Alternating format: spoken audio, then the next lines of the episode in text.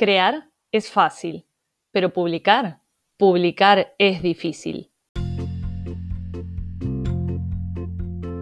Hola, soy Maya Vázquez de Argentina y esto es Seth Godin en español. Hoy vamos a traducir el episodio 18 de la temporada 5 del podcast Akimbo.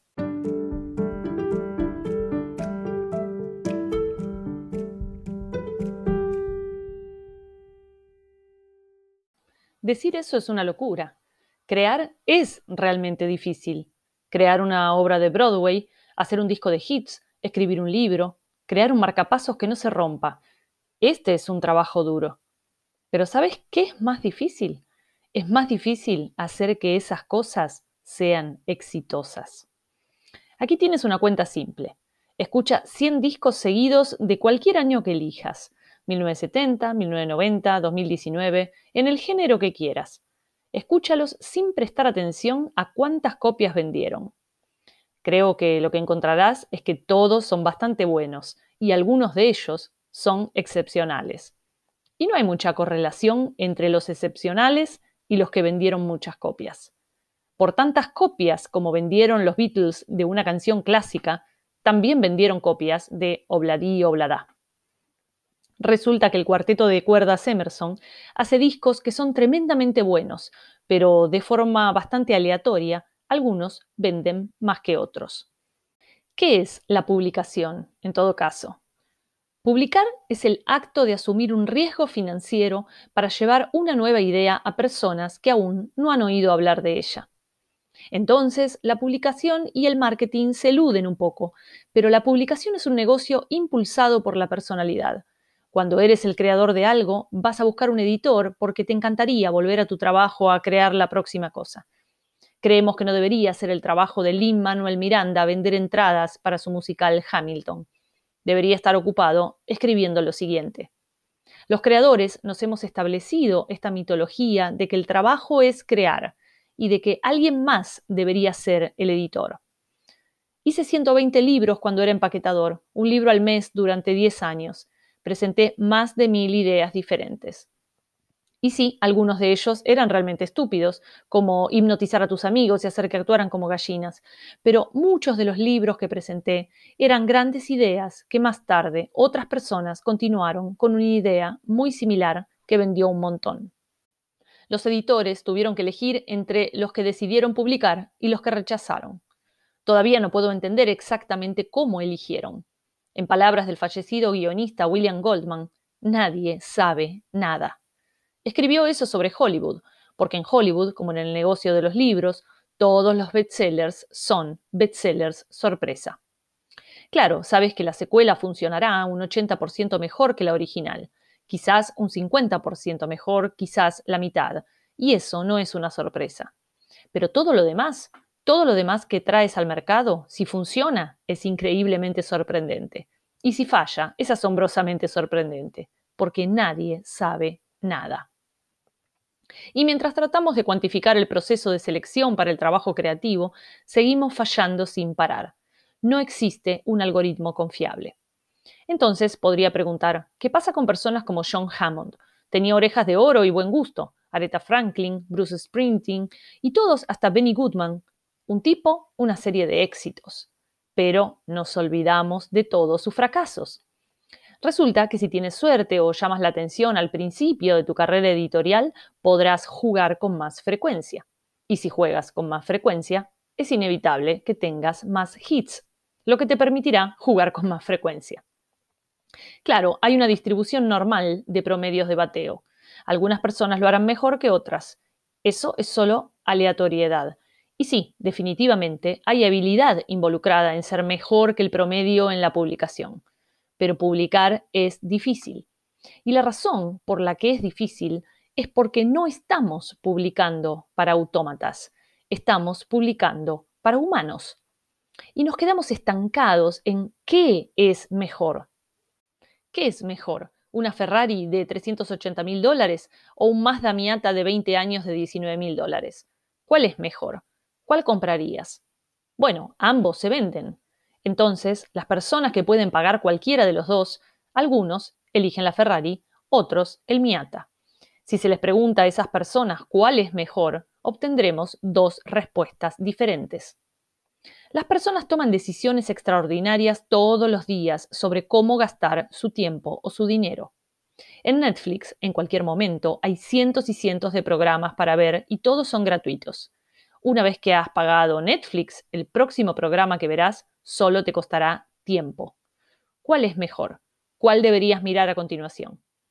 Como descubrí hace cuatro temporadas, la calidad es diferente al lujo. Calidad no significa cuán perfecto es, cuán caro es. Calidad significa coincide con las expectativas de la persona que lo compra.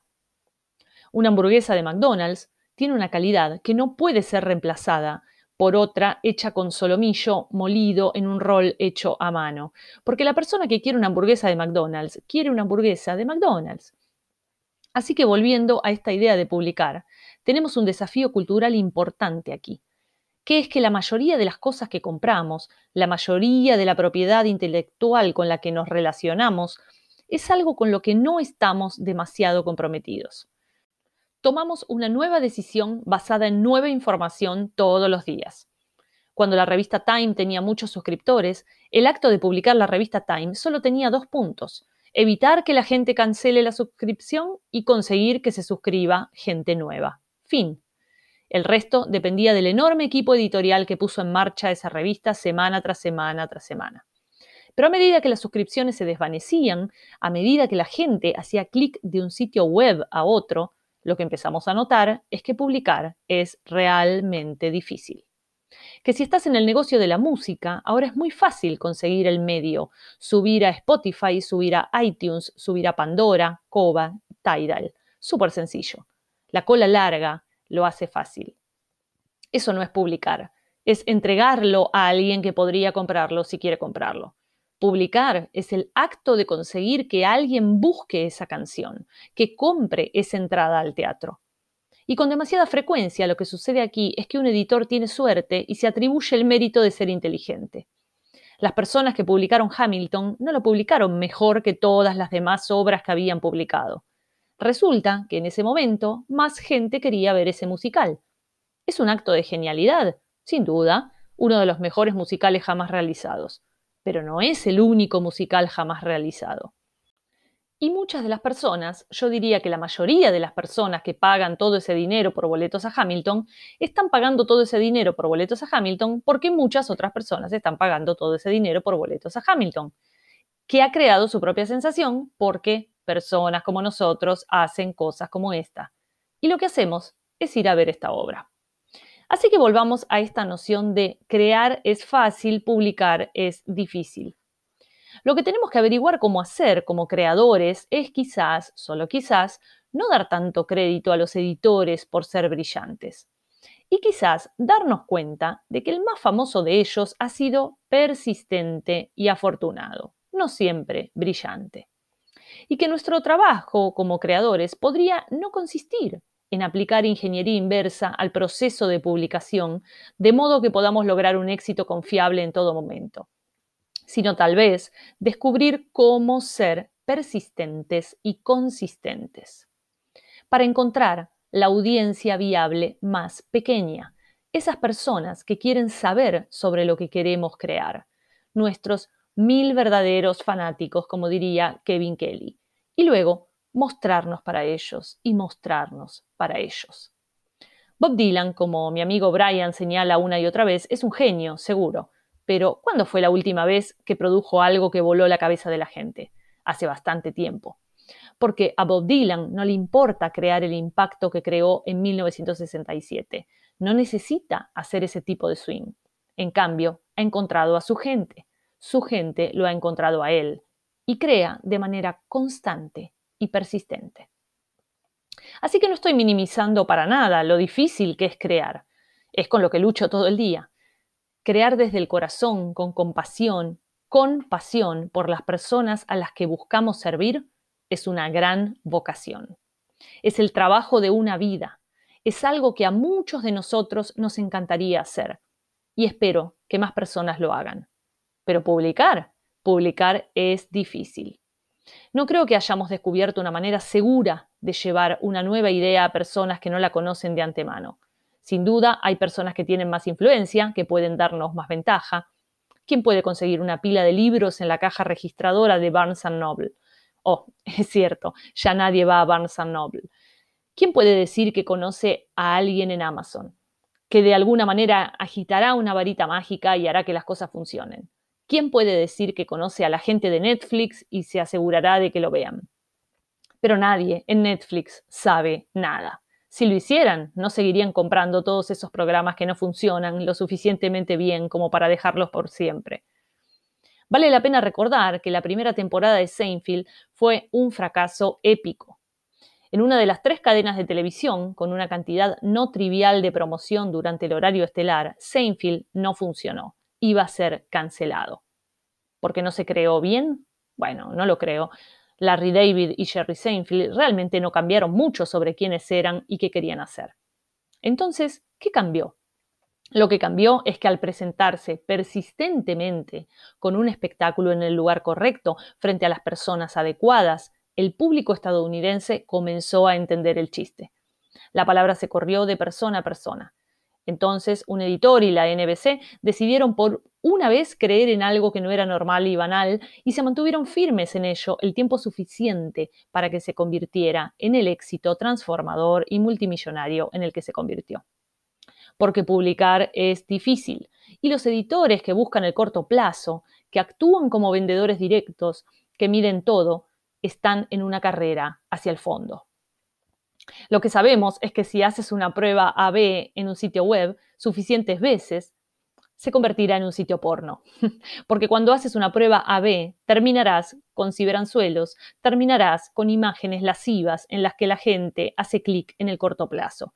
Porque, wow, esa no es la manera de hacer el trabajo que te importa.